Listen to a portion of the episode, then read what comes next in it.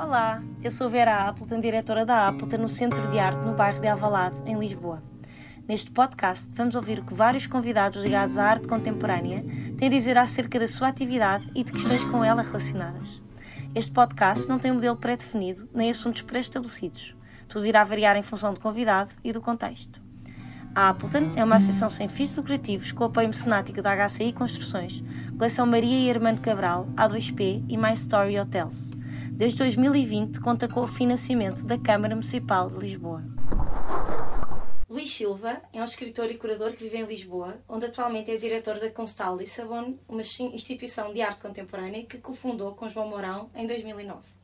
Uma seleção de exposições recentes que comissariou inclui solos de Teresa Solar, Sara Sadik, La Chola Poblete, Jonatas de Andrade, Gabriel Chail, Frederico Herrero, Manuel Solano, Cheroanaui Akiwihe, Adminolity, Zeng Bo, Laure Provost, Caroline Mesquita, Angel Leonardo, Sol Calero, Novos Ramírez Figueroa e Nathalie Dupasquier. Para além de exposições em instituições como CRAC Alsace, Pivot, MAT, Fundação Arpad Zen, Vieira Silva, MAS, Exeter City e David Roberts Art Foundation. Em 2022 foi curador do pavilhão de Portugal da 59ª Bienal de Veneza com o projeto da artista plástica, cineasta e escritora Isadora Neves Marques. Em 2017-2019 foi curador da secção Desenhe da Artíssima, dedicada a desenvolvimentos recentes no desenho, e em 2015-17 foi co-curador da zona Maco Sur, a secção de projetos individuais da Feira de Arte Contemporânea na Cidade do México. Para além da sua prática curatorial, Luís Silva editou a série de livros Performing the Institutional, abordando desenvolvimentos recentes na prática institucional, bem como várias monografias dedicadas à prática de artistas como Mariana Calói, Francisca Emadela, Nofos Ramírez Figueroa, Pedro Barateiro, André Guedes, Yari Sepaminonda e Daniel Gustavo Kramer. Olá, Luís, desculpa os meus solavancos, muito bem-vindo. Olá, Vera, estás boa? Não, eu passei por eles a minha vida toda. Os teus nomes são muito internacionais e, e, e, pronto, mas é um prazer ter-te aqui. Muito obrigado pelo convite, é, é, é, muito bom estar aqui na conversa contigo. Que bom. Então começamos pela tua formação em Psicologia uhum. na Universidade de Lisboa, passando depois pela pós-graduação em Comunicação, Cultura e Tecnologia uhum. pelo ISCTE, onde te aproximas aí da área da cultura. Uhum. Pouco antes de cofundares a Constal, em 2008, participas no Summer Seminar para curadores sobre o pós-socialismo e as transformações nos mídias, uhum. estratégias de representação, no SCCA Center for Contemporary Art em Istambul e Almaty. É, era na Arménia sim. com Istambul, sim. Exato. E mais tarde participas no programa curatorial do The Apple em, em Amsterdão, uhum. de 2009 a 2012. E na Summer Academy do Centro Paul Klee, em Berna, em 2012.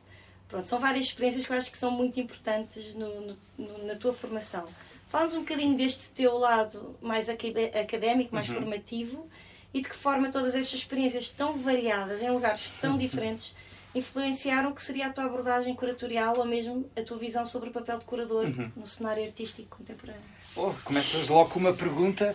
Um, sabes, é, é, muito engraçado porque eu, eu chego à, à arte contemporânea e à curadoria um pouco mais tarde do que seria expectável. Uhum. Por exemplo, eu acho que a minha geração de curadores, um, ou aquelas pessoas com quem eu acho que partilho uma geração, são todas muito mais novas do que eu, porque eu cheguei um pouco mais tarde. Exatamente por via uh, da minha formação Sim. académica e da minha experiência profissional, porque eu, eu licenciei-me em Psicologia na Universidade de Lisboa um, e de alguma forma foi aí que eu tomei contacto com a prática artística contemporânea, mas na, na altura só como um público interessado. Okay. Nunca pensei que poderia vir a ser um, uma, uma carreira, uh, seja lá como curador. Sim, estavas como... virada, estavas encaminhado para outro Estava sítio. encaminhado para outro sítio um, e, e, e, cheguei a trabalhar uns meses na área da, da, da psicologia, mas odiei e, e aí tive muito claro para mim que não era nada disto que eu queria.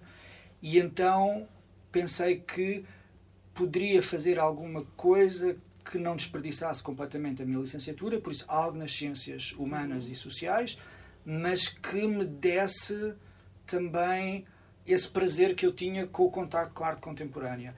Então isto era um mestrado no ISCTE, no Departamento de Sociologia da Arte, uhum. tinha esse nome... Uh, Comunicação, Cultura e Tecnologia. Relativamente estapafúrdio. Sim. Mas, era um, Mas era um mestrado em Sociologia da Arte. Uhum. Um, e, e permitiu-me casar essas duas coisas. Ou não desperdiçar completamente o percurso académico anterior, mas já lançar-me por, por esse lado. E eu nunca acabei o mestrado, porque entretanto comecei logo a trabalhar na área. O Nabinho, o Miguel Nabinho, contratou-me para trabalhar na galeria como assistente, onde eu fiquei durante seis anos, se não estou em erro, de 2013 a 2009 e em 2009 eu e o João começamos a começar a Lissabon. Sim. Entretanto, uh, sim, fizeste esta série de. Fui fazendo essas coisas que eram coisas relativamente Curta. pequenas e discretas, mas que me permitiram começar a estabelecer pontos, por um lado, com colegas, sim. com outras pessoas. Mas muito internacional. Mas é? muito internacional. Tiveste essa vontade. Sabes, eu acho que o mundo é tão grande. Sim. Um, e há, e há, há tanta coisa diferente, e, e sobretudo no que toca à, à, à, prática artística contemporânea, há tantos pontos de vista diferentes, há tanta experiência do mundo diferente, há tantas subjetividades distintas, que sim, que isso é muito interessante. Como é que outra pessoa pensa o mundo? Uhum. Uh, outra pessoa que não tem.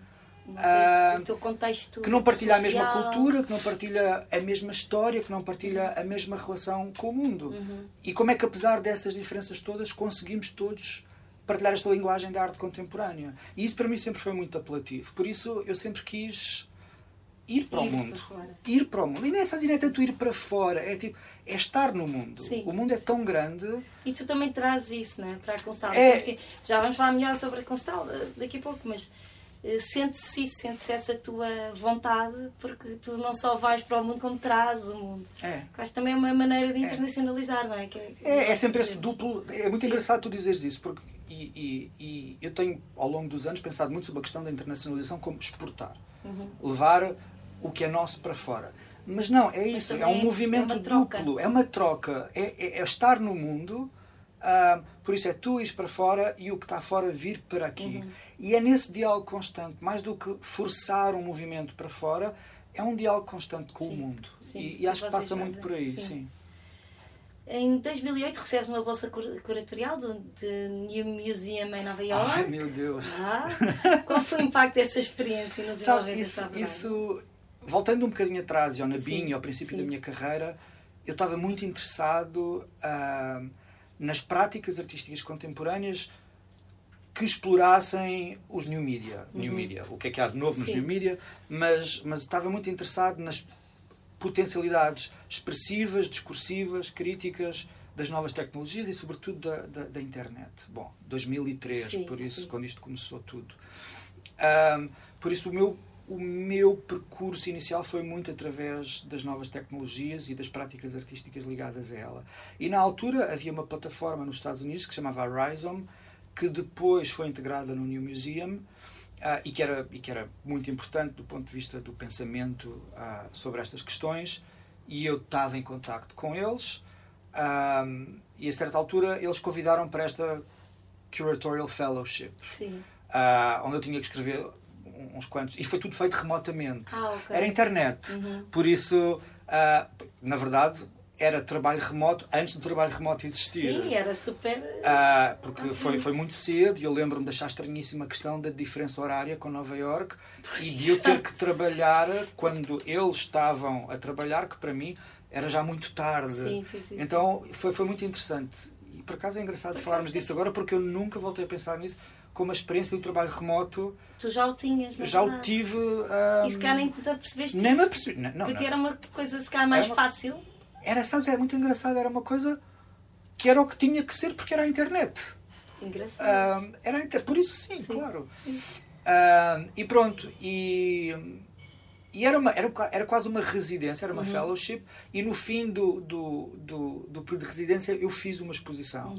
E lá está, era uma exposição sobre NetArt, porque a Horizon tinha, tinha um arquivo de peças de NetArt, por isso eu andei a, a investigar o arquivo de tudo o que era. E lembro e agora é tão engraçado voltar atrás e pensar nestas coisas, porque era uma exposição sobre projetos artísticos, ou era uma exposição que olhava para projetos artísticos que recorriam às ferramentas, à estética e ao modo de funcionar do e-mail.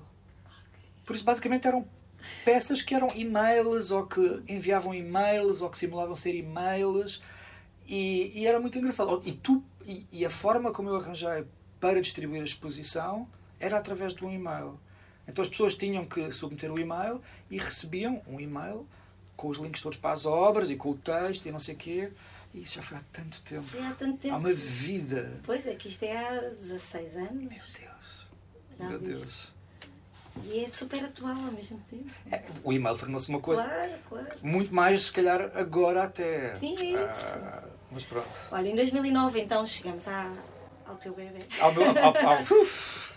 Fundas a Constal de Sabor, com o Mourão, Uhum. um espaço independente, sem fins lucrativos em Lisboa. Para quem não sabe, não é? Fica, fica a saber. Eh, Quais foram os pressupostos da criação deste lugar eh, de- e de que forma esses objetivos iniciais foram transformando ao longo dos anos?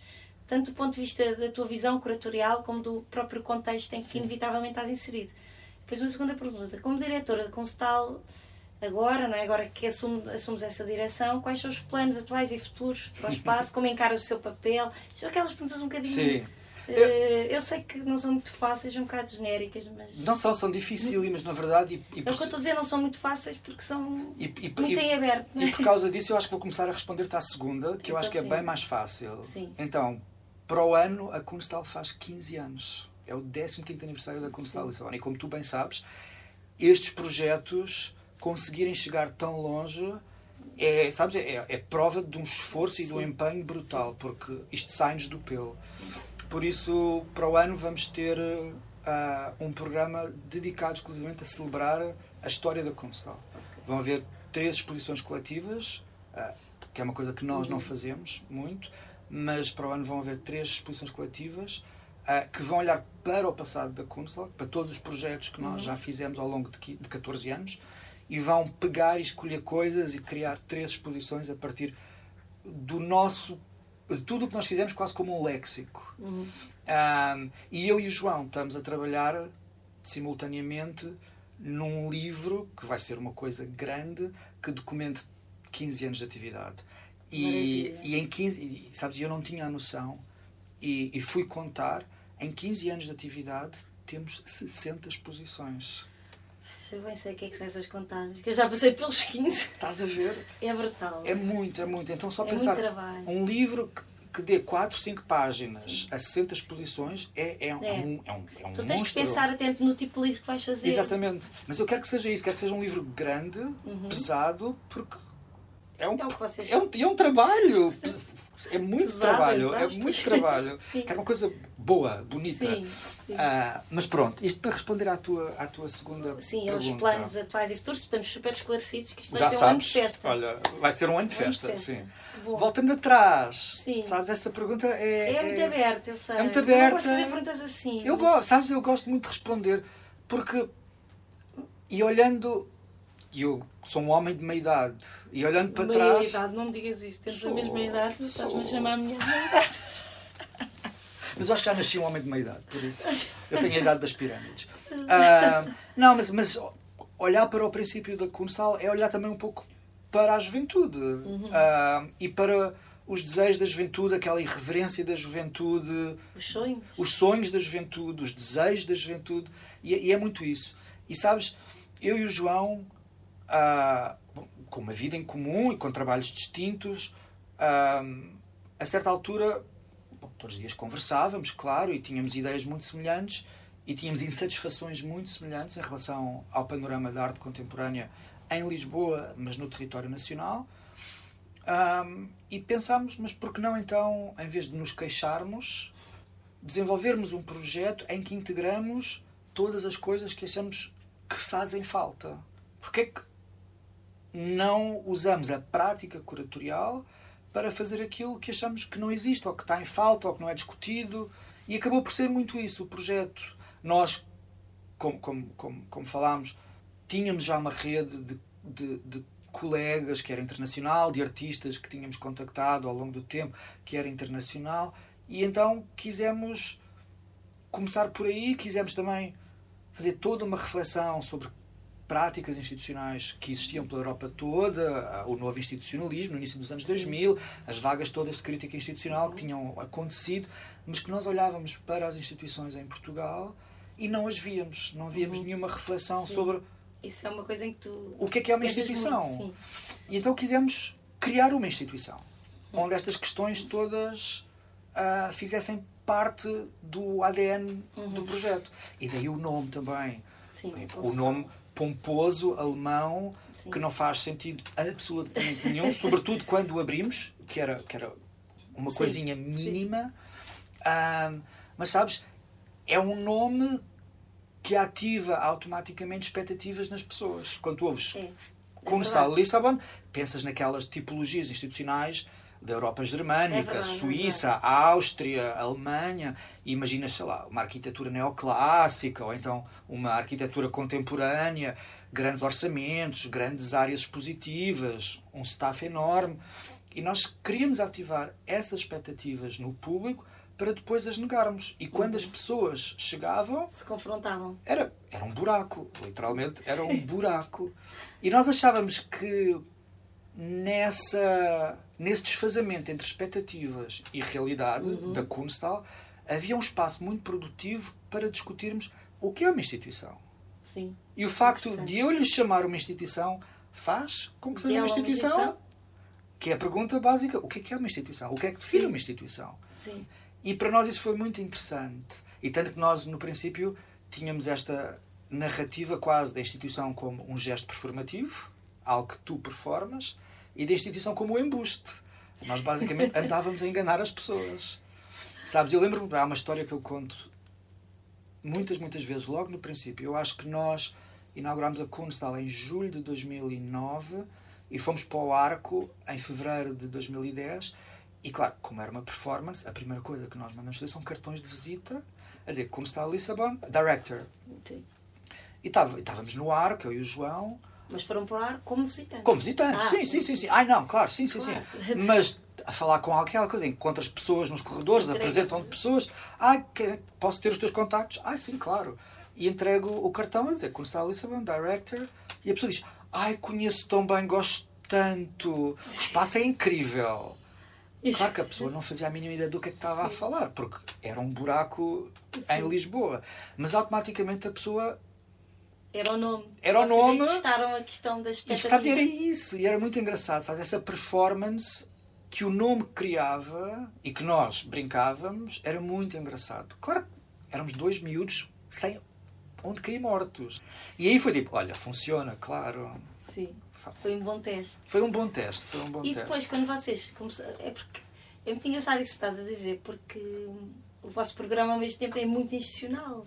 Mas, mas é isso, é a performance. Sim, e o vosso programa. Sabes, eu acho, eu acho que a certa altura. Na verdade, corresponde de certa maneira essa expectativa. Porque, é assim, nós brincávamos com isto, e, sabes, e, e era muito. Eu, eu acho que era. Porque nós levamos, levávamos e continuamos a levar isto muito a sério. Claro, mas é só. O que eu digo é, essa.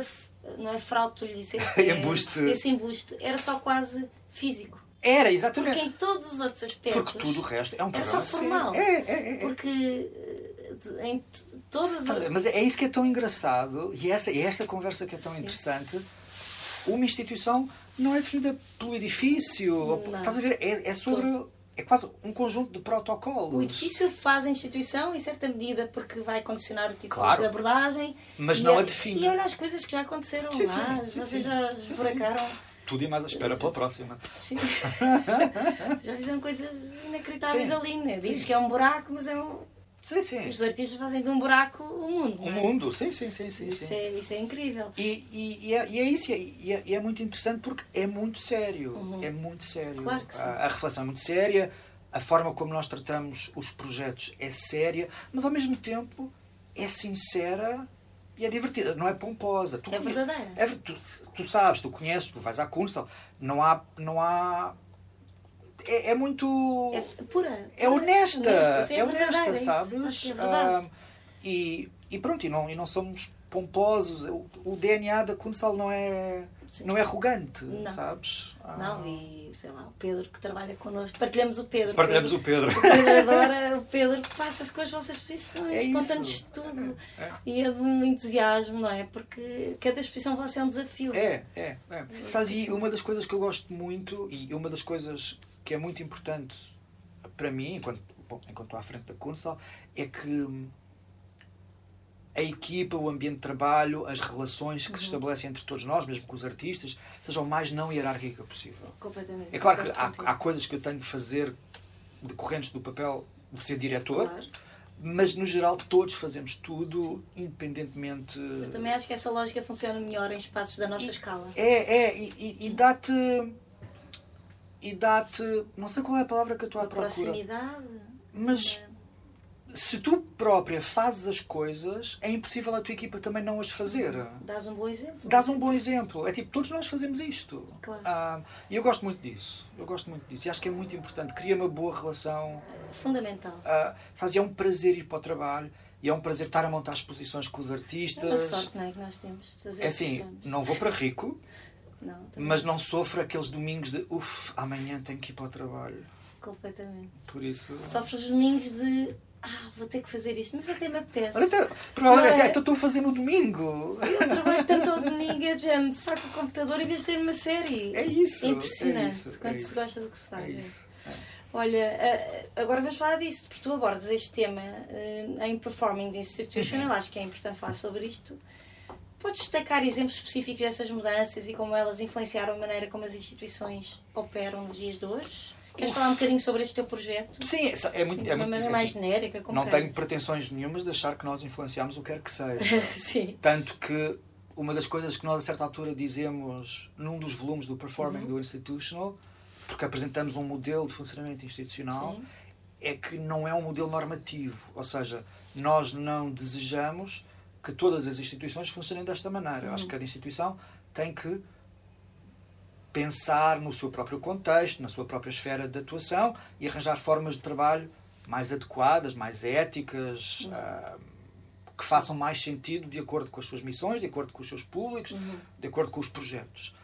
Ahm, mas para nós isso, isso era muito importante e estas ideias ahm, de sociabilidade, de generosidade, de hospitalidade, que eram ideias que, que, que andavam a ser discutidas pelo mundo da arte, ah, não vieram do nada e, e- e, de alguma forma ahm, nós não inventámos a roda nem descobrimos nada. Acho que isso é completamente ah, Sistematizaram, de certa. Sabes, tornámo-las nossas. Uhum. Eu acho que acho que culturalmente, enquanto pertencentes a uma cultura do sul da Europa, estas coisas estão muito entranhadas na nossa Sim. forma de ser. O estar com, Enraizado. o, o passar tempo à mesa, o... E sabes, e nós achámos que isso, que aí nessa forma de estar, que é, que é muito cultural, havia, havia nela a capacidade quase política de pensarmos o que é que é uma instituição. E o estarmos juntos, o pensarmos juntos, o passarmos tempo que não é necessariamente produtivo juntos, mas que estabelece relações de proximidade, de amizade entre todos. E isso depois acaba por, eh, por se materializar, sabes, nas exposições, nos projetos que nós fazemos, Sim. na forma como trabalhamos entre todos. E a certa altura era muito engraçado, nós dizíamos que cada exposição individual que nós apresentamos, que são projetos novos, inéditos, que são commissions, acabava por ser a materialização pública desta relação de amizade que nós estabelecemos com o artista. Sim. Era quase o, o fruto de. É, é o que é o público, porque a relação Sim. não se vê Claro, publicamente. claro. Mas É o que aquilo vocês conseguem passar. é isso, porque se for uma relação distante, se calhar estes projetos não existiam, eram só coisas na parede. Tem que haver muita confiança, tem que haver muito diálogo, tem que haver muito tempo passado juntos a discutir as coisas. E eu acho, eu acho que eu acho que se nota isso. Acho que os projetos que nós vamos apresentando, além daquela daquela ah, ambição técnica, chamemos-lhe assim, em que o espaço é constantemente reformulado, em que os artistas exploram coisas que se calhar noutro contexto teriam medo de explorar, mas que exploram connosco, porque é um espaço de confiança. Ah, e isso a mim dá-me um prazer enorme. Enquanto curador, É uma casa. é, é uma casa, é uma casa, é uma casa. E é uma casa onde tu não tens medo de errar. Ou não tens Que é medo. casa. É, que- é, que- é seguro, sabes? É um, é um espaço seguro. Podes fazer o que quiseres, que nós apoiamos. Nós defendemos-te Uhum. em todas as circunstâncias. Isso é muito bom. Eu, enquanto curadora, eu gosto tanto disso. Em 2019, momento em que a Constala Lissabon celebrou os 10 Dez.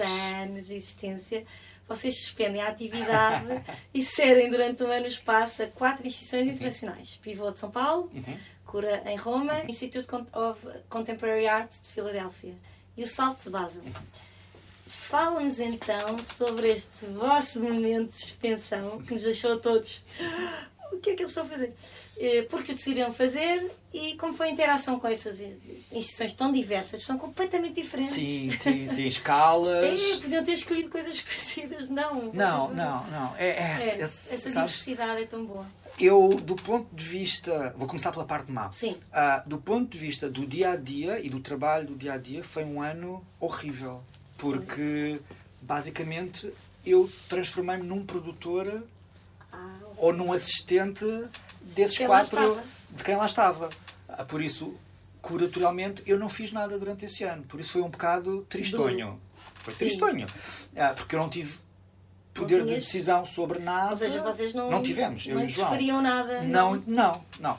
Quando muito interferíamos ou, ou chamávamos a atenção para determinados aspectos práticos do espaço, condições técnicas que as Vocês pessoas dominavam e eles e as, não. e as pessoas não, não dominavam. Ou, ou, ou idiosincrasias do público local, mas foi isso. De resto, foi cumprir a visão deles. Ah, por isso foi um ano que quando acabou fica, ah pronto, agora posso voltar, Agora posso voltar eu a dizer meu trabalho." coisas.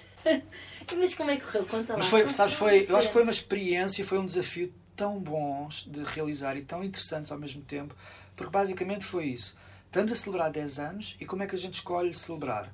Desaparecendo.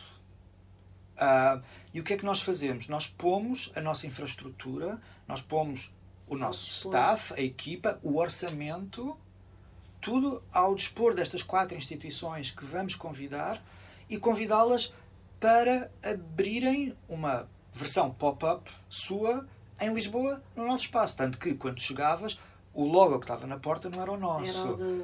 Era o Sim, eu lembro de deles. ver o. Ahm, as folhas de sala, os materiais de comunicação, eram sempre como essas quatro instituições ah, comunicavam. Por isso, era tudo feito de acordo com as lógicas de funcionamento desses quatro sítios. Para nós foi muito interessante o silêncio. Não dizer é? nada. E em vez de dizer coisas, dar os nossos recursos a outras pessoas para dizerem. Sim. E- Às vezes é importante, não é? Sabes, e, e foi muito interessante porque foram projetos completamente distintos, os quais nós nunca iríamos fazer porque fora da nossa zona de interesses, fora da nossa zona de conhecimento. Ahm, mas foi muito interessante. E, e, por exemplo, começámos com o pivô. Bom, a cronologia já não lembro, mas acho que a primeira foi o pivô, com a curadoria da Fernanda pivô, Brenner, Depois que é- foi a cura. que talvez tenha sido a cura, depois o Salts e acabámos com o ICA de Filadélfia. Uhum.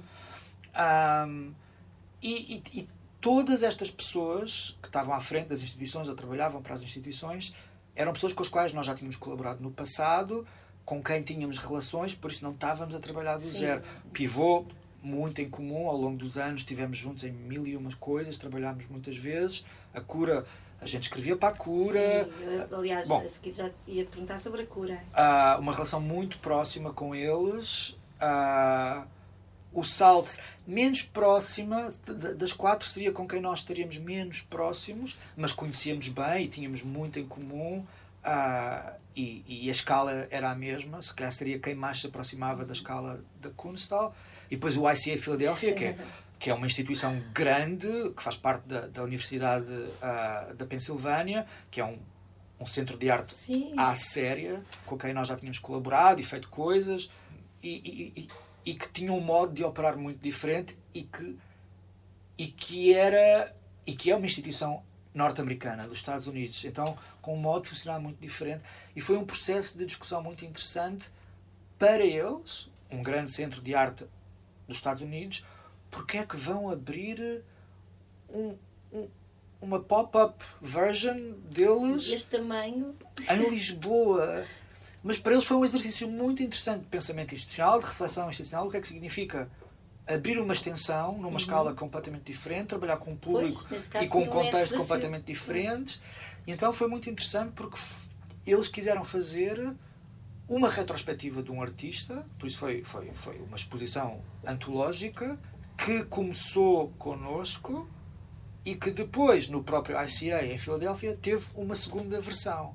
Então isso foi muito interessante. E eles, eles trabalharam de uma forma muito interessante e eu acho que eles agarraram aquilo, o desafio. o desafio, de uma forma muito curiosa.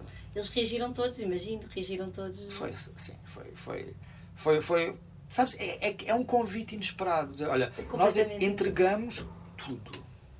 Entregamos o nosso orçamento. E para o público também foi inesperado, isso foi muito engraçado. Entregamos o nosso orçamento, nós estamos à vossa disposição, eu transformo no vosso assistente e fazemos e é um isto. gesto quase de humildade e de generosidade. É, é, é, generosidade e hospitalidade. É, vamos venham. recuar, venham, nós ficamos em silêncio. É entregar as chaves da casa Sim. e estejam à vontade. É uma ideia genial. Ah, e correu bem. Correu super bem. Correu super bem. Sim, já, já tinha percebido por toda a tua descrição, ninguém corrido bem, mas correu Sabe, bem. E à distância. Foi um ano. Foi, foi bom. E foi, um, e foi um ano. E lá está. Uh, o diálogo e o intercâmbio. É, faz parte da Kunstal. Uhum. Mas este ano foi levado a um extremo pois, em que nós acabamos por desaparecer. Mas ao mesmo tempo afirmaram esse Mas vosso isso foi muito, sim, isso foi muito, foi muito bom. Foi muito bom. Além de fundador, diretor e curador da Kunstal, já trabalhaste e trabalhas pontualmente como curador independente. Sim. O curador é efetivamente, agora entre aspas, alguém que olha para o mundo tal como um artista que cria contextos, como dizia o Harald Zeman. Como funciona nos dias de hoje a programação da Constal Lissabon sendo desenhada através do olhar de um curador? Eu faço esta pergunta uhum. também porque nós sabemos, eu, sou, eu não sou curadora, não é? E sou programadora uhum. como tu. Como é que é, ao mesmo tempo, ser curador, desenhar uma programação? De que forma isso interfere? Ai, essa é boa. um, um, então, duas coisas. Um, nós temos uma espécie de regras para o programa expositivo. Ou seja, nós temos quatro exposições por ano: primavera, verão, outono e inverno. Dessas quatro exposições, mínimo uma é de um artista português. Depois, quando nós trabalhamos com um artista português, nós tentamos, ou que seja, um jovem artista, porque nós temos recursos, temos ferramentas, temos visibilidade, temos máquina produtiva, uhum. por isso, pôr isso à disposição, de um artista, artista que jovem. se calhar não consegue não, não ainda isso. De outra forma. Ou então olharmos para artistas que por algum motivo estão menos ativos. Uhum. Ou deixaram de trabalhar, ou não têm exposto em Portugal, ou, ou exposto completamente, e voltar a trabalhar com eles. A ver, de alguma forma, como é que a prática, apesar de uma certa invisibilidade, se tem desenvolvido. Um, e isto é a forma como nós trabalhamos com os artistas locais. Depois, os artistas internacionais.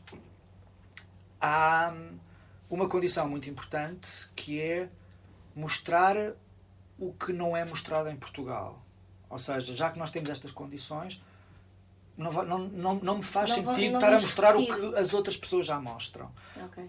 Acho que é muito importante, e é quase missão, uma vez que nós temos dinheiro público, disponibilizar ao público português coisas que de outra maneira eles não iam ter acesso. Uhum. Ou que é preciso viajar para ter acesso. Por isso, o programa de artistas internacional parte daí. Há coisas que ainda não foram mostradas em Portugal. Ou pelo menos não tenham sido mostradas no contexto de uma exposição individual. Okay. Se apareceu uma peça, alguns, sim, sim, numa sim, coletiva, claro, não é a mesma coisa.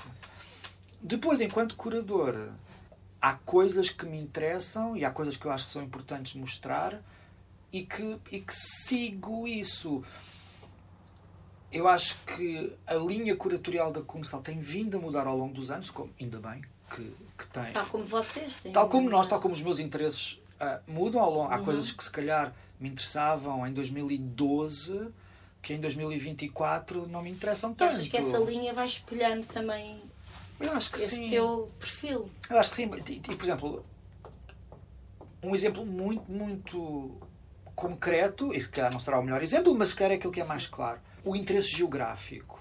Por exemplo, eu acho que no início da Kunstal nós estávamos a prestar muito mais atenção, por exemplo, à Europa de Leste, ao Médio Oriente e por via de muitas outras coisas. Se olhares para o nosso programa, há um peso muito grande da América Latina agora. Sim.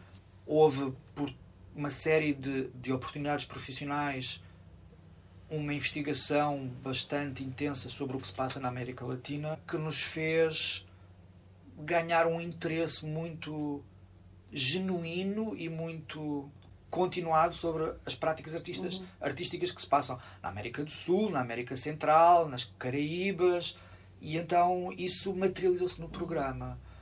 Mas outras, co outras coisas também que nos interessam. Uh, se calhar, no princípio, quando o exercício do pensamento institucional era mais intenso, que interessava nos artistas que tivessem a explorar a relação com a instituição ou de alguma forma desmontar os códigos da uhum. instituição. Uhum. Agora isso interessa-nos muito menos, interessa-nos se calhar muito mais uma agência política mais explícita, uma vez que o mundo está a entrar num, num sítio tão complicado e os artistas têm tanto a dizer, uh, pensar também um bocadinho que vozes uhum. é que são ouvidas, que vozes é que são ignoradas e como é que nós podemos de alguma forma contribuir para, contribuir para que vozes que são apagadas possam ser ouvidas, uhum, pontos uhum. de vista, visões do mundo que não chegam a ser tornadas públicas possam ser tornadas públicas. Por isso ando por aí um pouco. Sim. Se calhar um bocado mais político. Mais politizado, certamente. Mas o mundo está mais Mas politizado. Está mais, está. O mundo está é mais politizado. Eu acho que essa postura de eu não percebo nada de política, que eu acho que se, havia muita gente que dizia há uns anos, é criminoso agora, não é? Não se pode dizer eu não percebo nada. Percebes? Todos nós percebemos. tipo, o nosso corpo percebe claro, política. Claro. Nós somos. Nós somos andares na rua é política. Claro, claro. E era, era, é uma defesa que não, agora não já não é legítima, podes, já não, não é lícita, já não, podes, não podes. E se tens um espaço aberto ao público, tens uma grande responsabilidade. Isto é um espaço que pretende pensar sobre uhum. o mundo, pensar sobre a arte, pensar sobre a curadoria. Não podes ignorar. Não, ser, não podes não, é? E é isso. É isso. Olha, 2015 a 17 asseguraste, em parceria com o João Mourão também, a curadoria da Zona Maco Sul, secção de Solar Projects, dessa importante feira no México, e 2017 a 19 eh, na, também com o João Mourão, não é? Uhum. da secção Desenho da Artíssima. Como foram essas experiências em feiras de arte contemporânea? Uf. Podes falar-nos um pouco sobre isso também? Posso. Foi, foi, foi, foi o oposto, foi a antítese Sim. de todo o trabalho desenvolvido na Kunstal, que é Sim um projeto altamente curatorial, altamente uh, sem fins lucrativos e de repente somos convidados para trabalhar. Mas na Solar Projects, vá. Sim, mas são solo projects em que as galerias têm que pagar o stand pois, portanto, e por isso têm que vender para, para não perder dinheiro, claro. que é sobre o mercado. Claro. E num contexto sobre o qual nós conhecíamos muito pouco. Cidade do México, lá está, a arte latino-americana. Onde vocês chegaram acabaram por chegar. Onde nós acabámos por chegar e lá está, e de repente somos confrontados com uma prática artística que para nós foi tipo, uau, a força, a dinâmica do que se passa neste continente é incrível. E de repente fizemos imensa pesquisa, porque tivemos que fazer, não só em relação aos artistas, mas em relação uhum. às galerias todas, e pois. da América Latina. É que não é do México, não. é de todos os países da América do Sul, todos os países da América Central. Quer dizer, do México, que é a América do Norte, quer dizer, e depois também quer dizer, galerias europeias, galerias norte-americanas. Um, por isso, de repente, foi um processo de trabalho que foi quase megalómano. Fizeram ainda três edições. Três anos. Cada curador fazia sempre três edições. Pois, e, no, no, na, e, na, e na desenho a mesma coisa. também, também. 17 a 19, três também. anos. E de e repente, sabes, foi... É muito engraçado porque eu comecei o meu trabalho, a minha primeira experiência no mundo da arte foi numa galeria, por isso conheceste essa eu sabia o que eu durante seis, anos. anos trabalhei com Miguel Nabim. Não é não é assim. Não vinha do nada. Eu sei o que era vender eu sei quer dizer eu sei o que era ir a uma feira eu sabia isso. Mas com a Kunstal isso estava muito longe das nossas preocupações como apoiados com dinheiros públicos sem interesse nenhum em vender Sim. de repente as coisas perdem quer dizer estão lá mas não te, não te afetam diretamente uhum. ou pelo menos não sempre e de repente somos trazidos para esse mundo e, e, e foi ótimo porque de repente é todo um léxico profissional que tu adquires. Sim. A, a relação com os galeristas, a relação com o preço das obras de arte, a relação com projetos, porque eram solo projects, por isso tem que ser curatorial e eram apresentações individuais de cada artista, mas que mesmo assim tinham que ser esse comerciais depois tem esse peso à mesma. é? porque ninguém quer, faz, ninguém quer participar numa feira à espera de ir perder dinheiro. Ach- mas eu achei sempre que os solo projects tinham essa componente de serem projetos mais livres, em certa medida. São mais livres, Mas estão mas, numa feira. mas também se tens que viajar para o outro lado do mundo, transportar obras, tratar de alfândegas, seguros, viagens, alojamentos. Quer dizer, é, é, Sim, é um investimento grande. O objetivo Não. final acaba por ser. É esse. E ter que lidar, por um lado, com as frustrações dos galeristas, porque depois tu não és responsável, mas és porque tu é que fazes o convite. Ah, eu não sou responsável pelos colecionadores que vão, eu não sou responsável pela dinâmica comercial da feira, mas eu sou interlocutor dessas pessoas que nós convidamos com a feira. Então ter que lidar com essas expectativas, lidar também com o sucesso, que era outro espectro, lidar com os artistas e Pois, com os artistas terem que negociar, por um lado, um projeto coerente, mas que ao mesmo tempo tem que ser comercial. Isso para nós foi tudo muito desafiante. Pois imagino. Ah, e depois, num contexto como a cidade do México, que é incrível, foi, foi a loucura. Depois, continuámos, e ah, fizeram fizemos a Artíssima, que é uma feira importantíssima, sobretudo do ponto de vista curatorial. Eu acho que a Artíssima é, é muito reconhecida pelas secções curadas que tem. E, E, isso era, era uma responsabilidade enorme. e era uma responsabilidade acrescida porque nós fomos chamados com uma nova diretora da Artíssima, a Hilária Bonacossa, que chegou e que quis agitar um pouco as coisas. E ela tinha visto o trabalho que nós tínhamos feito no México e tinha adorado e sabia que nós estávamos a acabar e disse, olha, tenho uma secção nova para, para, para, para, para dar o meu cunho autoral à feira e gostava que vocês fizessem. E nós, é o quê? É desenho. É uma secção exclusiva dedicada, ou exclusivamente dedicada a desenho. Desenho. E nós fomos, ah, desenho. Ok. E o que nós lhe propusemos foi, ok, sim, mas então vamos pensar no desenho num campo expandido.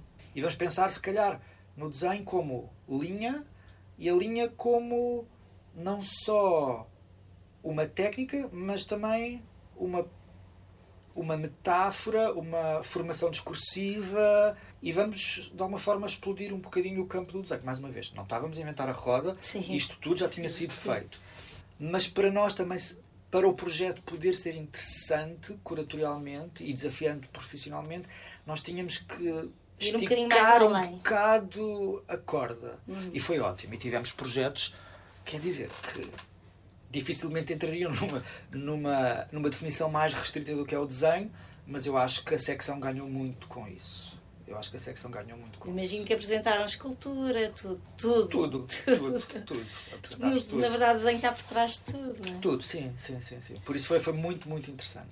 Mas depois lá está. E depois da Artíssima, o Arco em Lisboa convidou-nos para fazer a opening, mas foi a edição do Covid que foi cancelada. E depois não aconteceu. E depois o ano a seguir voltámos a ser convidados, mas nós tivemos que dizer que não porque já estávamos a fazer o pavilhão ah, de Portugal. E não Ah, conseguimos pois era. conciliar as duas coisas. Depois vamos entrar, a ver, tu estás-te a ligar à próxima pergunta. Eu já sabia é que tu ias perguntar Eu não isso. sabias. Mas faz sentido cronologicamente. É em 2022 que vocês fazem a curadoria do, do Pavilhão de Portugal, Uhum. da Bienal Veneza, onde trabalhaste com a artista Isadora Uhum. Neves Marques. Como foi trabalhar num momento tão representativo para todos? Talvez um dos certames mais importantes no, no percurso de um artista ou curador, em primeiro lugar. A responsabilidade é enorme, nunca é fácil trabalhar em Veneza, seja por questões de logística, nós vamos sabendo, seja no nosso caso por ter que obedecer a um cronograma apertado, dado o atraso no concurso, bom, vamos falando de tudo. Apesar de tudo, Vampires in Space foi uma boa experiência. Como correu e como curador desta representação oficial portuguesa, que recomendações farias para que as coisas no futuro corressem melhor?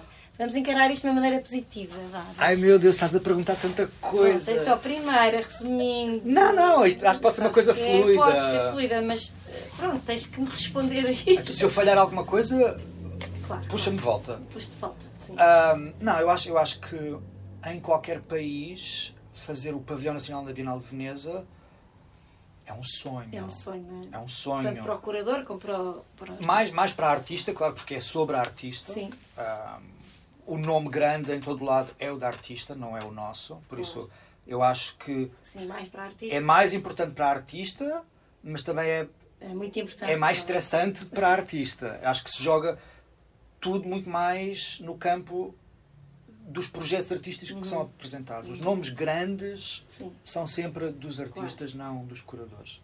Mas para qualquer curador, quer dizer, Também é um sonho. eu acho que é, é, é, é, é incrível fazer, fazer o, o pavilhão nacional, do teu país ou de outro, não, não, não importa. Porque é, é, é o evento com mais visibilidade, bom, é o evento mais importante na nossa área de atividade. Pronto. É a Bienal de Veneza. Ah, e fazeres um pavilhão na Bienal de Veneza garante que o teu trabalho vai ser visto por muita, muita gente, por toda a gente. Sim. Por isso, eu acho que de alguma forma é quase o topo da tua carreira. Quer dizer, não, mas, mas sim, mas Sim, mas percebes é um o que eu estou a dizer. alto. é um momento alto. E é uma espécie de reconhecimento, não é? No nosso contexto não é bem porque é uma lógica concursal, por isso acaba por não ser bem. Mas, mas sim, Sim. mas em princípio sim. Sim. Em princípio sim. Por isso, quando nos convidaram para concorrer, foi ok, bora. ahm, vamos fazer isto o melhor que nós sabemos fazer. E, e- e lá está. E há muita coisa errada no concurso, há muita coisa que precisa de ser melhorada no concurso. ahm, e pedirem-te para apresentares uma proposta completa, como se fosse acontecer, como se fo- Tão começássemos a, perto, não é? Tão perto da data. em agosto, com um mês para executar, e depois com o processo de decisão e não sei o quê, a acontecer, nós começámos a trabalhar em dezembro para Em um maio. projeto que inaugura em abril. Abril, achei que era maio. Este ano, ou o ano que vem é maio, mas ano- a última edição foi, Foi em abril. Assim, não podes dar 5 ou 6 meses para uma equipa realizar um projeto com esta relevância simbólica, que é uma representação oficial portuguesa, assim. É, e isso é um muito bocadinho complicado. injusto. Mais do que injusto, é autossabota-te. Sim. É um Porque- tiro no pé.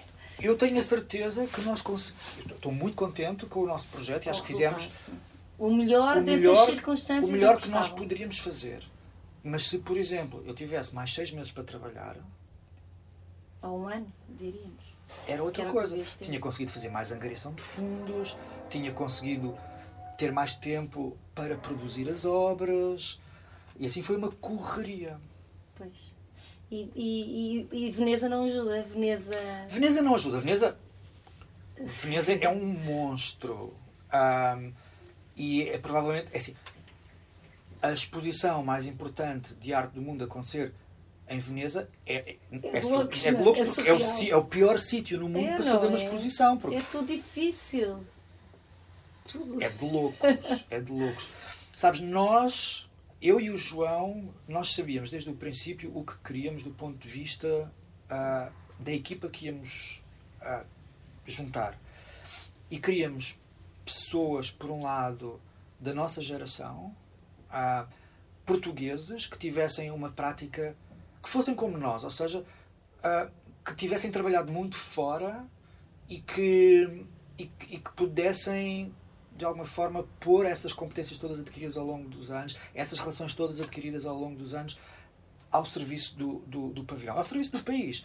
Ah, e basicamente quase que conseguirmos montar uma equipa de excelência nacional. Estas pessoas todas da nossa geração, e tínhamos a Filipa Ramos a fazer eh, o programa público, tínhamos o Diogo Passarinho a fazer a arquitetura de exposições, tínhamos, estás a ver, tínhamos a Renata a, a fazer a coordenação editorial. Estas pessoas todas que vivem fora, que trabalham fora, mas, e que são colegas. E Filipe Ramos domina Veneza. Quer E a dizer, Filipa Ramos domina Veneza, ela vai fazer o pavilhão da Catalunha este ano. Ahm, e então quisemos estes colegas, estes pares, que como nós tínhamos uma prática ah, internacional muito forte, queríamos trabalhar todos juntos. A Isadora, quer dizer, com um circuito internacional brutal. E então foi, foi, foi muito isso, foi, foi quase esta lógica toda da amizade e do trabalharmos juntos e, e, e da amizade esta coisa da Constal que tu falaste, transferiram. transferir isso para a lógica de funcionamento do, do, do, do, do pavilhão. E depois lá está. Também estas questões que se foram tornando mais importantes no nosso, na nossa prática, estas questões da representação e, e, e de uma agência política mais, mais, Mais mais, explícita.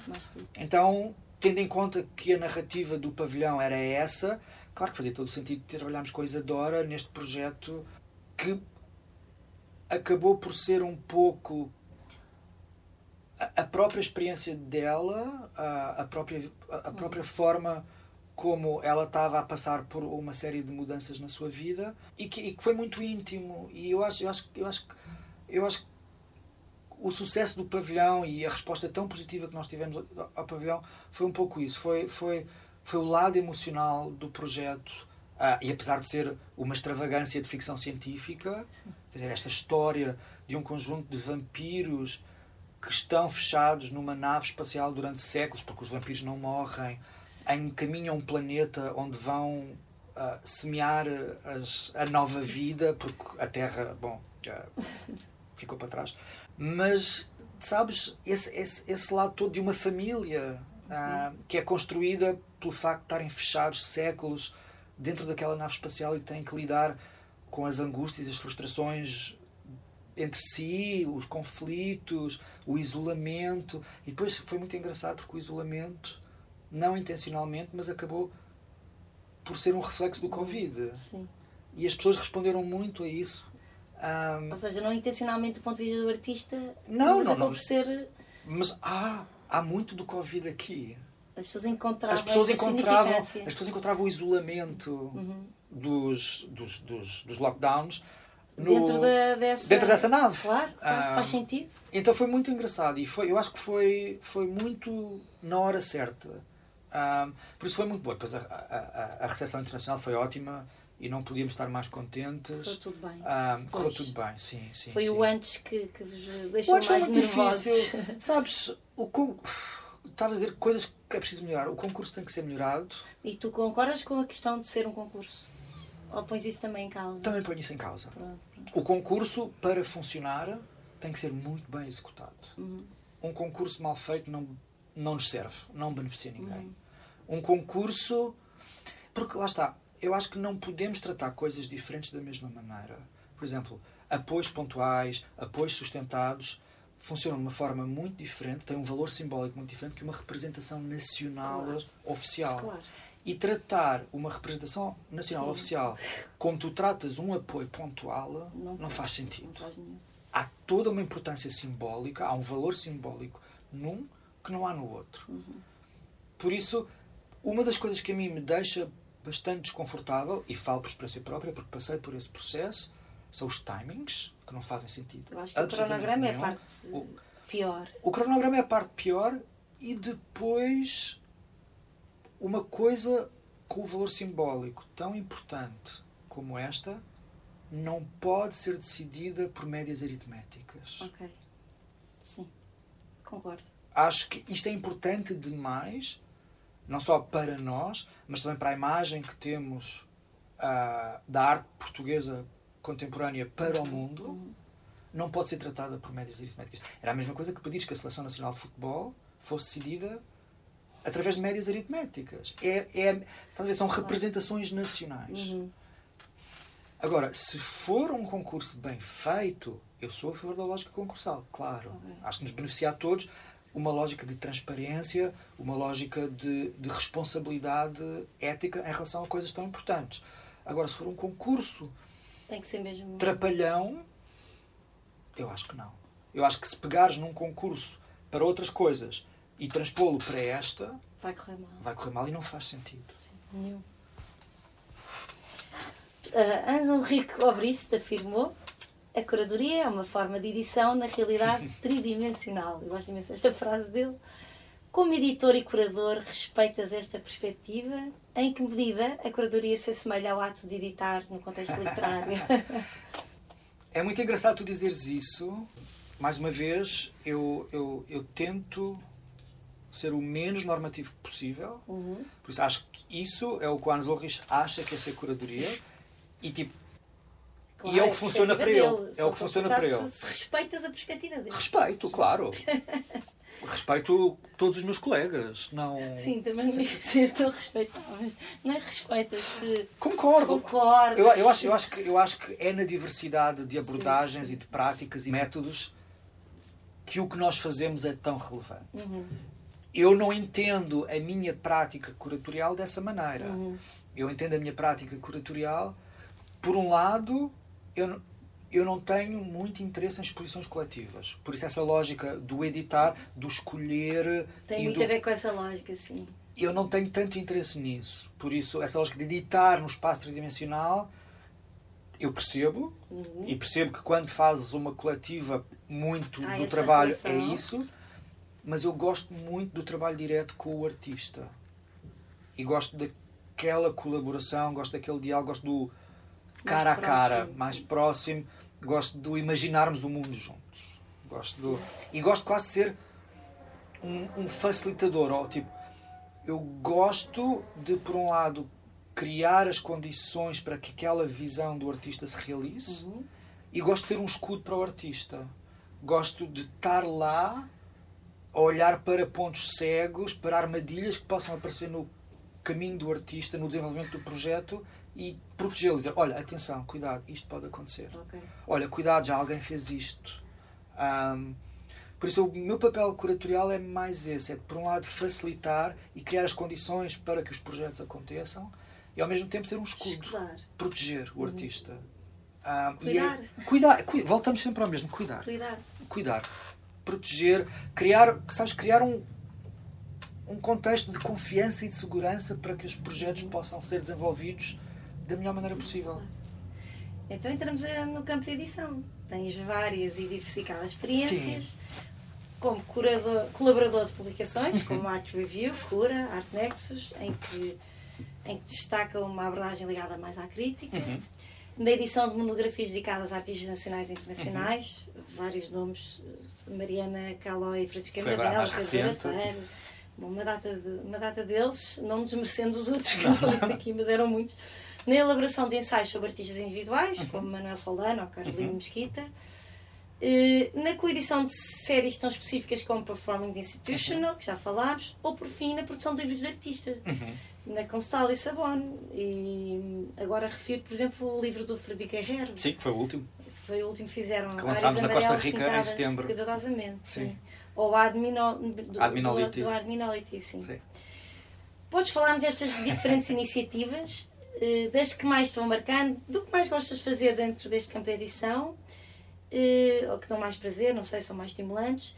E, entretanto, de que formas encaras o papel das publicações na crítica da arte e na disseminação de ideias no campo da curadoria? São Eu- perguntas. O que é que dá mais gozo? Eu gosto de tudo. Gostas de tudo isto? Gosto de tudo. São tudo. É assim, tirando as coisas que se escrevem para as revistas ou para as exposições, As crítica, a, crítica, Tudo- a recensão crítica. tudo são livros. E eu gosto Sim. dos livros. Uhum. Eu gosto muito dos livros e, e gosto muito de ter criado uma estrutura que pode publicar. Uhum. Ah, acho que é muito importante porque uma das coisas que mais me custa na prática curatorial ligada às exposições é que as exposições são efêmeras. Ao fim de três meses desaparece. Completamente. Ah, tô- fica a documentação. isso. Se tu não tens um livro, se tu não tens uma recensão crítica, ah, Ficam as É fotografias, mas, mas desaparece. Desaparece. Os livros duram para sempre. Uhum. Por isso eu gosto muito de livros exatamente por causa disso. Depois, os livros permitem fazer coisas muito diferenciadas. Livros de artista, o artista, que é uma coisa muito que é uma coisa que é? eu adoro Eu também adoro. E sabes que, na maior parte dos casos, não em todos os casos, vem sempre no seguimento de uma exposição, Sim. mas num seguimento muito demorado. Eu acho que eu gosto de trabalhar com os artistas, ou eu gosto de estabelecer com os artistas relações a longo prazo. São para a vida. Ah, e fazes agora uma exposição, se calhar daqui a três anos, fazes um livro. E assim vais sabes- mantendo a relação. é isso, é não exatamente isso. É exatamente isso. Por isso não é uma coisa a seguir à outra Uhum. ou as duas ao mesmo tempo. São processos de trabalho que, que- que seguem ritmos muito, muito prolongados. Mas trabalhar com um artista num livro é quase como trabalhar com o artista numa exposição. O grau de desafio é o mesmo. Quer dizer, tens este formato, o formato editorial, que é definido por, por aspectos muito específicos. Há capa, há página, uhum. há papel, Sim. mas que podem ser postos em causa. Ou não, pode não haver letra. Pode não haver capa, pode não haver papel. Estás a ver? E pode. E os artistas podem trabalhar isso de uma forma muito interessante. E eu gosto disso. E dou-te um exemplo o livro que nós fizemos uh, com a Laure Provost, uhum. em que ela nos disse que queria que o livro fosse impresso com tinta de choco. Porque, bom, a exposição toda tinha, tinha tido tinta de choco e, e, era importante para, para aquele corpo de trabalho dela. E nós fomos, não sei. E aí, aí inventámos a roda. Aí fomos ter com a Maia Dor, perguntar se era possível tecnicamente fazer isto. A Maidor disse: não fazemos a mais pequena ideia, nunca ouvimos falar disto, não sabemos como é que a tinta de choco se comporta na máquina, claro. não sabemos como é que a tinta de choco se comporta ao longo dos ao anos. Longo e isso, isso vai demorar a saber-se. Né? Não sabemos. O que podemos fazer é fazer testes. E eles fizeram testes e, e chegámos à conclusão que podíamos fazer isso. E então temos um livro impresso com tinta de choco. Realmente é, é um desafio parecido com aqueles que, não é, que nos aparecem muitas vezes em exposições. É isso. E, é sabe, possível, isso aquela mim, pergunta não é? É possível. E, e para mim isso é o desafio. Gente, vamos ver, eu a partir de quero cumprir, sim, quero é? cumprir a visão sim. da artista. É importante para a artista que o livro, conceptualmente, é importante que o livro seja impresso com tinta de choco. Não sabemos se é possível. Um, isto é o, é, Sim, é o, é, que me interessa exemplo, no, claro. no, no, livro de artista. As monografias são uma coisa completamente diferente, são monstros. Uhum. São monstros. Uh, mas eu adoro fazê-las.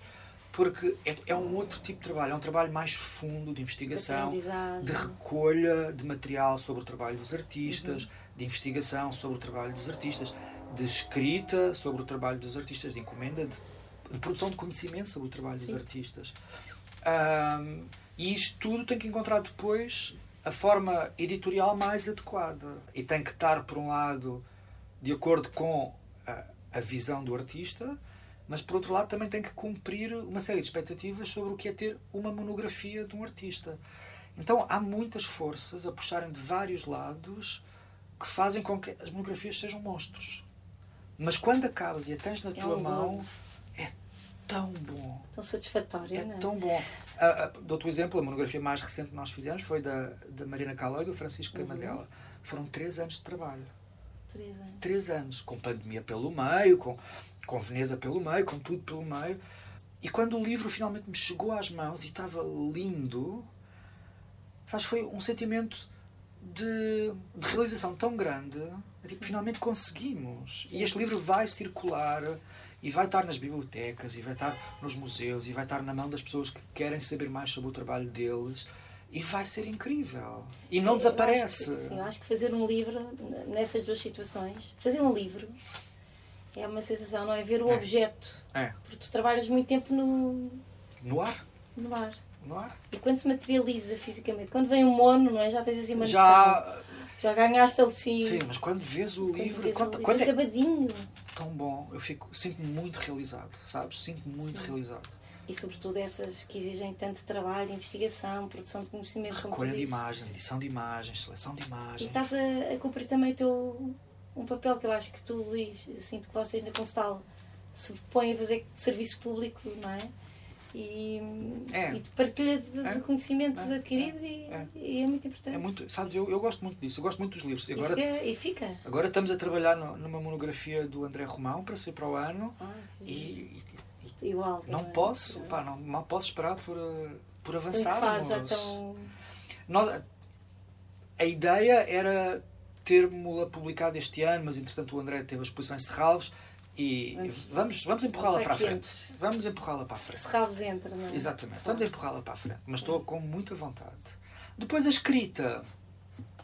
Eu tenho uma relação mais ambígua com a escrita. Eu gosto muito de escrever. Dá-me muito prazer fazer sentido do trabalho de um artista através da escrita, mas acho que gosto de uma escrita um pouco mais performativa. Uhum. Gosto de brincar com o formato do ensaio, gosto, como tudo, gosto de puxar a corda. Tem a ver com o teu lado criativo. É um bocado isso, talvez. És uma pessoa super criativa. É um bocado. Não ah, podes fazer uma coisa completamente formatada, não é? não sei, é que não sei. Nem sabes fazê-lo. Não me sai bem. É tipo, se é isso que querem, Não calhar vai correr bem vão, vão convidar, convidem outra pessoa. Sim. Porque não, não tu vai sair fora da caixa. Não vai ser muito inspirado, vai ser uma coisa mais mecânica, sabes? Não há, Sim. não há um rasgo. É tipo, ah uau! Por exemplo, estavas a falar desse, desse texto da, da Manuel Solano que eu e o João escrevemos para um livro ah, da galeria dela e, e sabes, e de repente foi tipo. E é um texto relativamente pequeno, mas que eu achei que ficou tão bem, fiquei tão feliz com ele, porque inverte o texto, começas pela conclusão e depois, E depois é que vais, e depois é que vais às premissas e depois puxas e é muito retórico ao mesmo tempo e depois arranja ali uma série de conceitos novos sobre o trabalho que eu acho que ainda não tinham sido tornados explícitos e que então, é muito importante. Isso, claro. Quando Então tu lembras de uma coisa e dizes, ah, muito contente, isto. muito contente, muito contente pelo trabalho. Pelo texto. E esses eu gosto muito. Sim. Esses eu gosto muito. O mesmo com as exposições. Tipo, quando pegas numa exposição, se calhar exposições mais antológicas, e consegues que elas façam o que se calhar não era esperado que fizessem, é muito bom. Por exemplo, a exposição do Jonatas de Andrade no Mate e no Crac Alsace, que foi uma coisa muito específica, mas que olhou para o trabalho de um ponto de vista que nunca tinha sido feito. Ou Eduardo Batarda, com os desenhos dos anos 70, Ah, tem na, na, impressão. a- na Arpados Anos Vieira da Silva. São formas de olhar para as coisas um bocadinho diferentes, que te recentram, que te abrem o campo de possibilidade Uhum. do trabalho do artista. Eu gosto muito disso. Olhem, e se olharmos desta maneira, o que é que acontece? Sim. Esse desafio. Ah, isso é bom. Isso é Sim. bom. Eu gosto disso.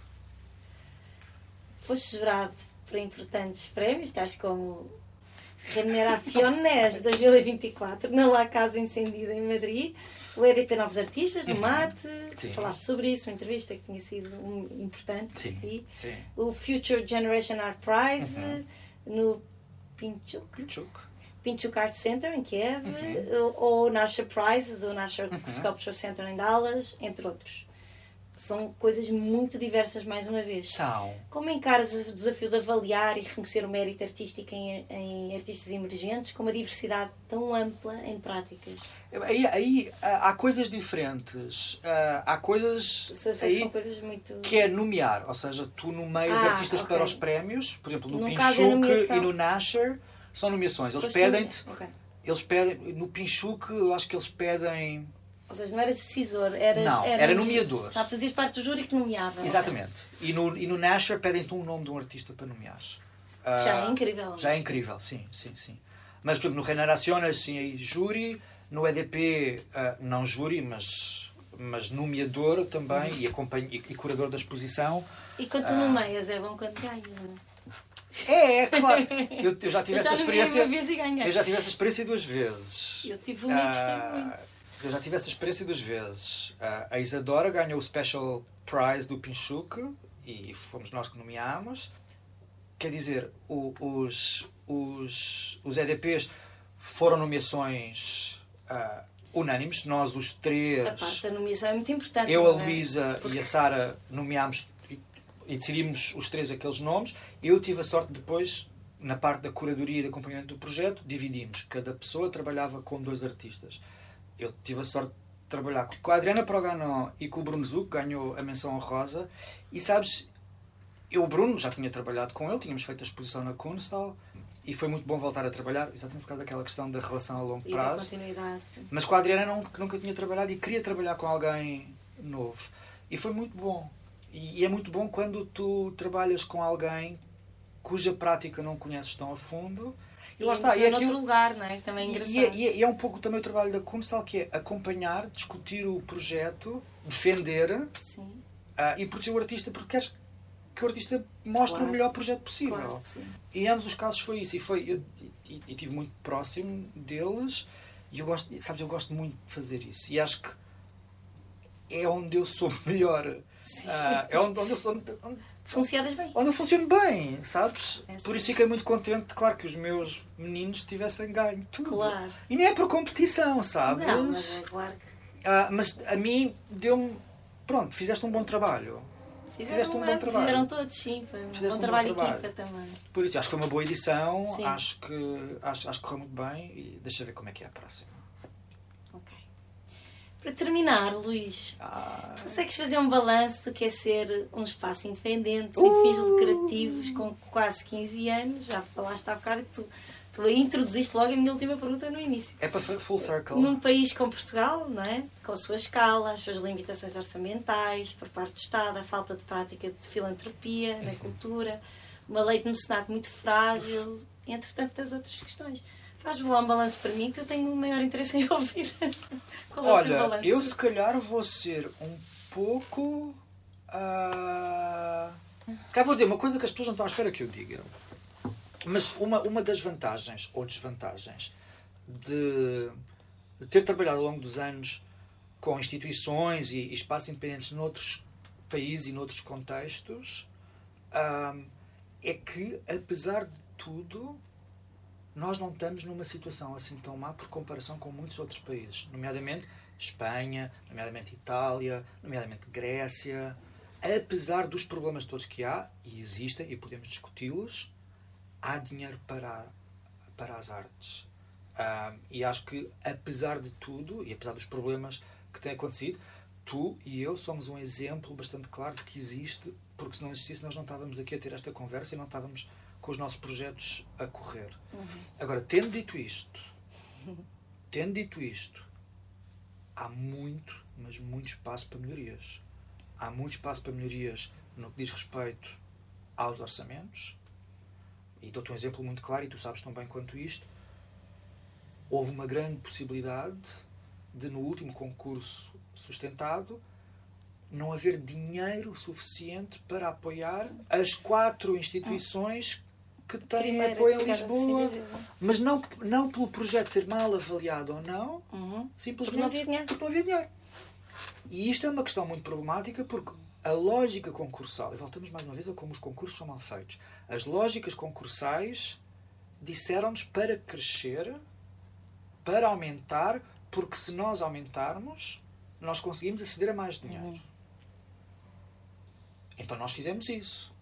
Ah, e isto foi tudo bom porque garantiu ah, condições laborais justas, estáveis, ah, profissionais, tudo mais.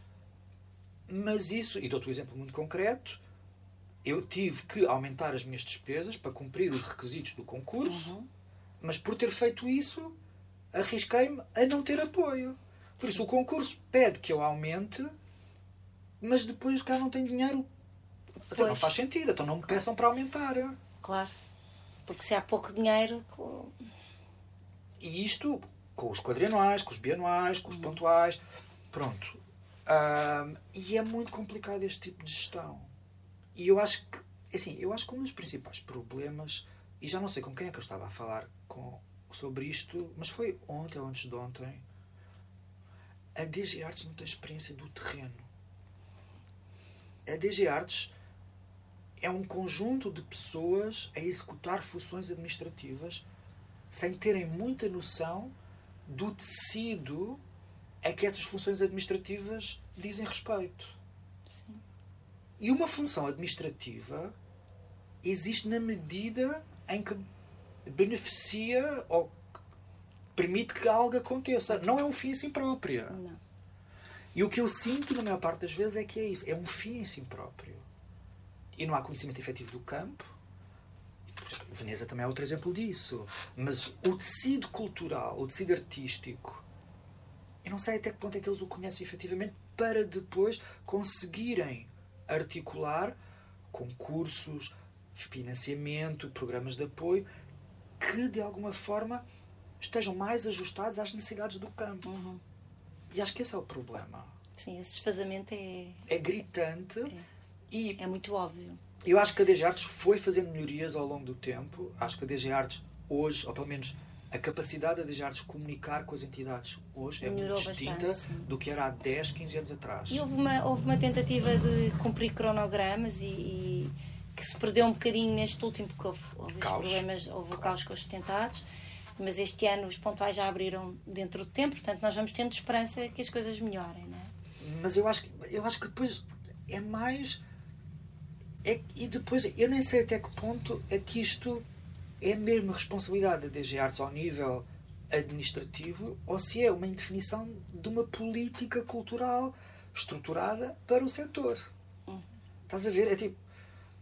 É onde? Onde é que isto se perde? A quem é que, a quem é que atribuis a responsabilidade para depois exigir mudanças? Claro. E eu acho que é esse o problema.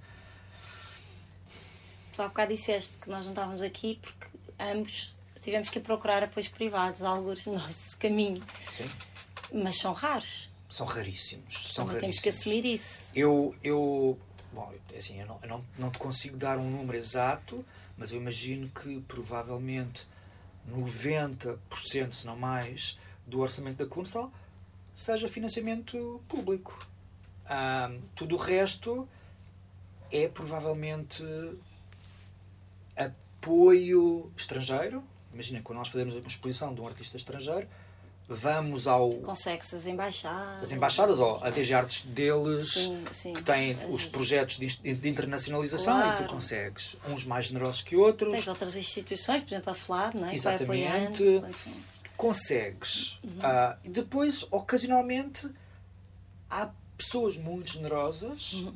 Que te ajudam Os tais filantropos. os tais filantropos mas que se Que contam entendem, que entendem pelos dedos que, de uma mão que é dar sem esperar receber, não é? e Que- dar porque é importante dar Claro. Ahm, nós falámos muito sobre isto ah, quando tu não conseguiste o apoio e, e eu disse quando isso nos tinha acontecido a, a nossa salvação tinham sido os leilões Uhum. Ahm, e aí estás a ver é uma filantropia mascarada porque Sim. estão a dar dinheiro não, Não estão é filantropia. estão a comprar uma coisa Na verdade, estão a muito adquirir um preço. bem, não é? Estão a adquirir E é um um- preço muito reduzido. Claro. Ah, mas pronto. E, e, e Mas acabas a por transferir a responsabilidade do Quando tu- financiamento para os artistas. Quando, tu- quando tu me davas esse exemplo muito, muito querido, foste das primeiras pessoas que me ligou, eh, a minha teima em dizer não, João, mas Claro. isso não é filantropia. Claro. Sim, Eu sim. quero que as pessoas entendam. Eu quis passar esta mensagem. Eh, fechámos, não é? O tal silêncio que vocês também tiveram que ter, quiseram ter por outras, outros motivos, mas há alturas em que é preciso haver silêncio e não- já não somos os primeiros também. Mas eh, eu lembro de ter essa coisa na cabeça, não, mas eu quero que entendam que há quem, que há quem contribua dessa maneira, sem ter que ter uma obra em troca, não é? Mas a, acho- mas a acho- resposta mais normal era. eh, Mas não quero, não quero vender uma obra. Sabe, e acho, acho que o mais importante disso que tu fizeste foi a consciência das consequências. É tipo, olhem, isto pode acabar. Pois. E o que é que é, o que é, que é da, da, do ecossistema artístico de Lisboa e do país se perdermos um de nós? Nós somos poucos. Somos poucos. É que não podemos perder. A cidade perde. Pois, claro. Ah, nós perdemos, mas a cultura do país perde. E isso é outra questão que eu acho que não é muito reconhecida. E internacionalmente já houve muito esforço feito nisso de quantificar a importância que espaços como os nossos têm na produção de valor cultural e de valor económico. Porque todas estas coisas que nós produzimos Sim, depois entram num circuito. claro.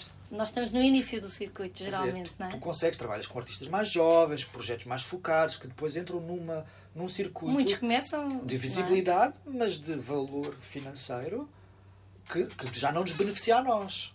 Não, e, e Luís, tu, se pensares mesmo em todos os artistas que, que chegaram longe, onde é que eles começaram? São em espaços alternativos, Exatamente. independentes. É o espaço da liberdade, é o espaço Exatamente. onde se começa, É não é? coisa, eu fiz. A Kunstal fez a primeira exposição individual do André Romão. Está com a exposição encerrados agora. Claro. Consigo Tantos dizer exemplos, sim, teríamos vários milhões exemplos. de primeiras exposições Claro. individuais que fiz, Claro. que foram as primeiras e que depois. Sim, nós aqui também, claro. Ver? E é isso. Isso E o que é que sentes ao fim dos 15 anos? Ah, não sei. Vais celebrar? vou celebrar, sabes que é, ao fim, e, e, e, e voltando à questão do não estamos assim tão mal, ah, ao fim de 13, 14 anos, quando agora quando conseguimos este apoio há 4 anos, ah, foi um respiro de alívio. Ah, melhores condições laborais, um pouco mais de dinheiro para a programação. Foi tipo, uf, não, é uf, não é suficiente. Claro, continua Claro. a não ser suficiente. Mas eu já não tenho medo a médio prazo por não ter dinheiro para pagar ordenados. Já não estás nesse lugar. Estás a ver? E isso Isso é uma diferença. é uma diferença brutal. Brutal, sim. E eu lembro-me quando a crise bateu e, e nós perdemos os apoios todos, a minha opção à frente da Consal era: eu tenho duas opções. Ou eu fecho e vou para o desemprego, eu continuo e trabalho de borla. Exato. E nenhuma das duas é uma boa solução. Não, não é? Claro. E entre fechar e não ter trabalho, ou trabalhar e não receber, Preferiste. eu prefiro trabalhar e não receber. Mas estás a ver? Mas tu podes fazer isso a ti próprio, porque é o teu projeto. Não podes pedir às pessoas para fazerem Claro, isso. claro. Essa é a questão, não é? Essa é a questão. Eu posso Nós explorar-me a mim próprio. prescindir de. Arranjaremos soluções para sobreviver. Agora, eh, aceitar que os outros trabalhem de graça, não. E sabes, e, e, e nós sempre, nós, isso para nós já foi muito importante. Toda a gente é paga. Ah, chegar aos 15 anos e conseguir ter isto é tipo, uff. É tão bom, não E é? depois, ao fim, ao fim e ao cabo, nem é sobre o programa. É, é que é tão básico quanto isto. Não é sobre o programa. É sobre. Conseguimos. É só, é só, é só sobre condições de trabalho. Sim, É não explorarmos nem sermos explorados. sim. é conseguirmos pagar a renda. E, e pronto, e isso dá muita alegria ao fim de 15 anos. Eu achei que ia ser muito mais rápido, era ingênuo. Era ingênuo. Ao fim de 15 anos, isso é uma equipa mínima, somos duas pessoas. Mas estas duas pessoas têm contratos, segurança social paga, têm tudo. Isso é muito bom. Não, como cá também. Sim. Ah. Se não for assim, não. Mas pronto. Ah, mas por isso, isso é o que me dá alegria ao fim de 15 anos, é ter conseguido isto. Sim. Luís, obrigada. Um prazer. E vamos acompanhando. Nós somos pares. Somos, somos, Somos almas pares, gêmeas. Somos almas gêmeas. Somos almas gêmeas. com projetos muito diferentes ao mesmo tempo. Não são diferentes. Com coisas Vera. tão parecidas ao Não, sabes que eu não acho que são diferentes. Sim. Eu acho, eu acho que fazemos basicamente a mesma coisa. Sim, A gente faz a mesma coisa. É? fazemos. Eu identifiquei-me com muito o que tu ias falando. Nós fazemos exatamente a mesma coisa. É assim, se calhar, o que me interessa a mim não é o que interessa a ti. Claro. Mas ainda bem, porque senão estávamos a fazer a mesma coisa. Senão aí estávamos a repetir mesmo. chatice, olha, os dois a fazermos a mesma coisa. Uhum. Mas acho que contribuímos exatamente da mesma De maneira forma. para a nossa comunidade. Sim, Acho essa que é lógica de serviço público é o que nos É, interessa, é, não é? é, E que os artistas cresçam muito connosco, E que, e que E queiram continuar a fazer coisas connosco. Que queiram continuar. Que queiram continuar É a coisa que dá mais gozo é, é, o, é a simpatia e a empatia que temos. Porque há uma, há uma coisa que às vezes parece que fica esquecida. Nós, os artistas, não conseguimos fazer absolutamente nada. Olha, digo isso tantas vezes. Digo isso tantas vezes. Eles são. Sem, Sem pá, eles não há nada, não é? não, que, que exposições é que tu fazes sem artistas? Nada, nada. Que nada. livro, que, que críticas é que tu central. escreves sem os artistas? central. Por isso é que eu, tal como tu digo, aqui tudo é possível. Claro. Tudo, já, já se esburacou para baixo, Uf. para cima, já. Não E é? porque temos um Pedro Canoelas Temos um medo de canelas. que nos ampara estas coisas Essas todas. maluquices. Fomos tendo, eu também fui tendo outras pessoas impecáveis de trabalhar comigo. Tenho tido sorte. Não, mas eu, sei, eu, eu, eu, eu sinto que a nossa capacidade de responder Depende da nossa aos equipa. artistas, Claro, tem a aos ver com, pedidos dos artistas, mudou muito desde que eu comecei a trabalhar com o Pedro. com o Pedro. Sim. sim. sim. Sim. Porque o Pedro dá-lhe dá também especial prazer. E o Pedro gosta destes. Envolve-se. Aquela coisa, tens uma exposição que é montar coisas na parede, Ele diz que está a ficar desinteressado. ele, tem, ele está lá de mau humor. Agora, se é uma coisa como a que nós vamos inaugurar agora na quarta-feira, ou se é uma coisa mais ah, Sim, ambiciosa, sim, ele brilha. Ele gosta Ele mesmo. adora. Por Sim. isso. Sim, sim, é verdade, porque há um entusiasmo. E depois é alguém que conhece a tua casa, lá está, que a quem entregas a chave, É. o código, tudo, É, e vai. Não, e, que, e, quem- e a quem podes confiar. Eu acho que isso é o Uhum. mais importante. É tu sabes que não vais ficar mal. Sim. Isso, lá está. Eu, E mais, e que acrescenta, muitas vezes, eu gravei um podcast com ele E, e é esse bichinho, é, ele gosta de sentir que acrescentou. Resolve os problemas Ou seja, artistas. ao resolver um problema, ele se calhar até permitiu que o artista chegasse um bocadinho mais longe. Exatamente. Sim, sim, sim, Isso sim, é- sem isso dúvida é- nenhuma. isso é- isso, é, isso é ótimo. isso é isso, ótimo. isso é uma coisa muito bonita de se ver, porque assim, as minhas competências técnicas são quase zero. Claro.